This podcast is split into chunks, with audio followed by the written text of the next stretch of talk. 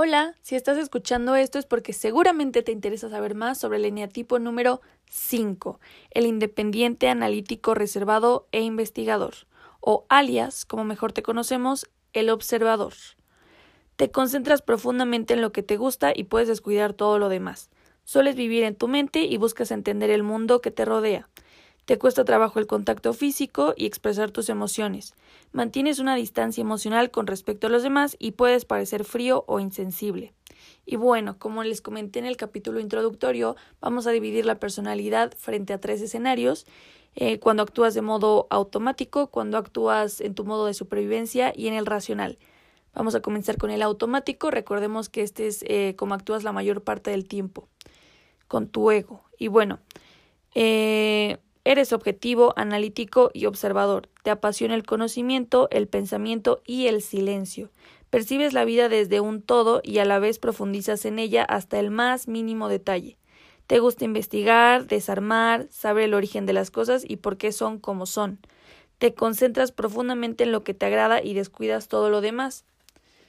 Mantienes una distancia emocional respecto a los demás, eres aislado, independiente y austero. Vives en tu mente, en la cual puedes perderte también. No te interesa mucho la parte social, te cuesta trabajo expresar tus emociones y accedes, accedes al contacto físico solamente si tú lo deseas. Eres muy hábil para aislarte de las personas, las situaciones y de tus propios sentimientos. No sé si ya están pensando en si sí soy o si sí conozco a alguien. Por otro lado está tu modo supervivencia, que es cuando el ego se apoderó completamente de ti, ya no eres tú, eres solamente esta máscara. Y bueno, en estas circunstancias de más amenaza, te vuelves negativo, codicioso, avaro e intelectualmente arrogante. Te obsesionas con ideas extrañas y te vuelves mentalmente inestable. No sé, por ejemplo, voy a poner a los que dicen que creen en, o bueno, pueden creer, pero se obsesionan cañón de que es su único tema de conversación con las teorías conspiratorias, de que los reptilianos, de que los ovnis, de que, y solamente hablan de esto y investigan más de esto y no sé qué, y no le hablan a la gente, desconfían. Ok, si ya estás pensando, sí, sí soy, a lo mejor soy yo con el enneagrama. o bueno, no sé si esto te identificas, esto es, te digo, el nivel como más extremo. Pero bueno, vamos al nivel ideal, en el que se supone que estás utilizando tu raciocinio y estás más tranquilo, piensas antes de actuar.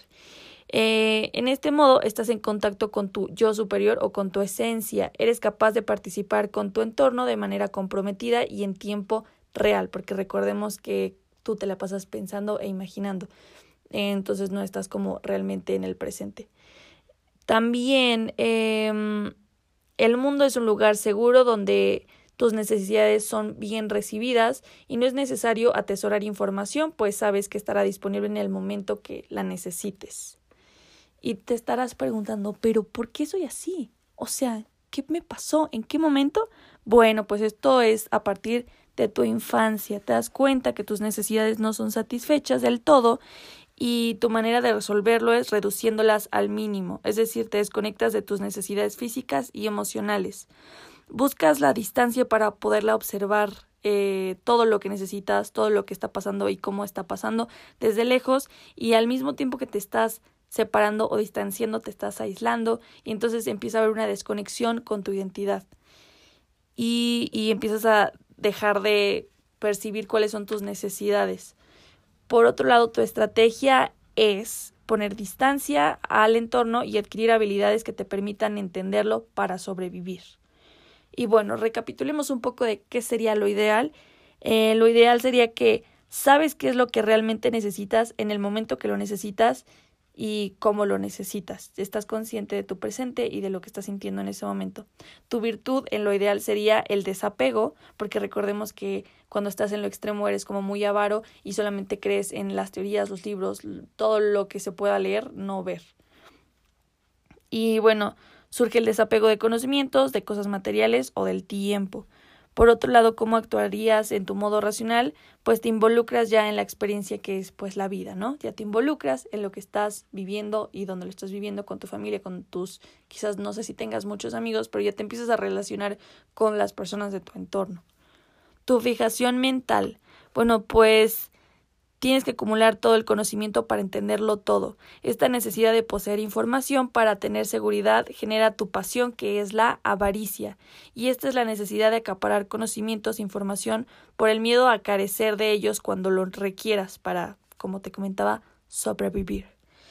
Y bueno, de niño pensabas como no entiendo a estos adultos, tengo que prepararme más. Es por eso que te cuesta en el momento que te aíslas para entenderlo todo, te cuesta relacionarte con los demás, porque como no los entiendes, dices, todo lo voy a aprender desde mis libros, desde lo que expertos digan, y es lo que te decía también, te vuelves arrogante intelectualmente. Ya dices, no, los demás son unos pendejos. Por otro lado, vamos a verlo cómo reaccionas, recapitulando resumiendo todo en tu modo de supervivencia. Y, y bueno, tu fijación es que tienes que acumular el conocimiento para poder entender y te alejas de la gente para poder tener el tiempo y la concentración de que requieres para entenderlo bien. Tu pasión, como te comentaba, es la avaricia y reservas todos tus conocimientos para ti. Toda la información es poder y tú necesitas ser el más poderoso. Tu modo de actuar en este modo de supervivencia, pues te vuelves arrogante y empiezas a ver a los demás como idiotas. Ah, yo dije otra palabra, ¿verdad? Pero bueno, es lo mismo. Y pues te aíslas. Ok, bueno, ¿qué pasa? ¿Cuál sería tu escotoma o tu punto ciego? Ya cuando estás en ese nivel de, del ego, eh, empiezas a, a cerrarte o a no querer ver tus necesidades emocionales y físicas. Por otro lado, tu atención selectiva o a lo único que le prestas atención es hacia el conocimiento que te falta adquirir. Y bueno, ¿cuál es tu miedo básico? A no sentirte capaz o no sentirte inteligente. Por otro lado, tu error cognitivo es pensar que para entender el mundo que te rodea necesitas separarte de él. Mientras más estresado, más te separas de él y menos lo entiendes. Acostumbras a reemplazar la experiencia por la teoría. Y esto es como decir voy a aprender cuáles son los movimientos básicos de la natación, pero nunca te has metido al agua. Entonces, pues está como un poco imposible. Eh, ¿Cuál es tu motivación? Entender el mundo que te rodea para sentirte capaz. Pero bueno, ya hablamos de lo negativo y dices, ok, lo entiendo, detecté mi máscara, me la quiero quitar. ¿Cómo cambio este patrón cognitivo? Pues aquí te va. pues ya, ya, de, ya de por sí eres muy observador y muy analítico, entonces esto te puede servir como una cualidad tuya, una virtud tuya para poderte integrar y ayudar a los demás. Por ejemplo, no sé, sabemos que no, no te has dado cuenta de tus habilidades físicas y tampoco las has desarrollado por lo mismo de que te aislaste. Entonces, quizás mm, para el equipo de fútbol no vas a ser el mejor portero ni el mejor delantero, pero puedes ayudarle al coach, decirle, sabes que yo sé de estadística y te voy a decir que la estadística dice, o yo he leído libros de historia y sé de la historia del fútbol y he visto que los mejores jugadores tienen esto, o que tú puedes aportar desde tus conocimientos, pero el punto es tratarte de eh, empezar a integrar a estos grupos. Por otro lado, aquí te voy a dar unos tips, si eres en el tipo número 5, pues para mejorar, ¿no? Equilibra tu observación con participación. Atrévete a expresar tu opinión. No pienses tanto lo que vas a decir mientras habla tu interno locutor. Eh, no desaparezca sobre, sobresivamente sin dar ningún tipo de explicación, porque eso es lo que pasa, como que te aíslas y dices, nadie me va a notar, no importa. No, no, no, no, todos te notan, de verdad. Por otro lado, esfuérzate por ser más generoso con tu tiempo, tu información y tu energía. Ayúdanos, ayúdanos a entender, por favor. Por otro lado, cuando no estés de acuerdo con algo, en vez de retraerte o cerrarte, quedarte callado, eh, busca otra forma de expresar tus ideas. Todos necesitamos eh, saber de otros puntos de vista para poder todos tener una mejor pues construcción de una idea, ¿no? Es mejor tener todos los escenarios para poder decir una opinión.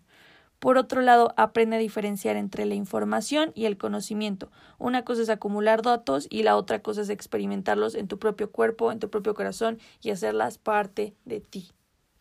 Y bueno, todo esto que te acabo de mencionar lo puedes encontrar en el libro de Transforma tu vida con el Enneagrama de Adelaida Harrison, por si quieres profundizar en el tema. Por supuesto, ahorita no puedes salir a comprarlo porque hashtag cuarentena, hashtag quédate en casa, pero si te tienes la oportunidad en un futuro, pues hazlo. O igual y ya está el libro en línea, entonces lo puedes descargar. Y si no, eh, pues puedes seguir investigando el tema o de tu mismo eneatipo. Eh, te recomiendo escuches los demás episodios y pues bye.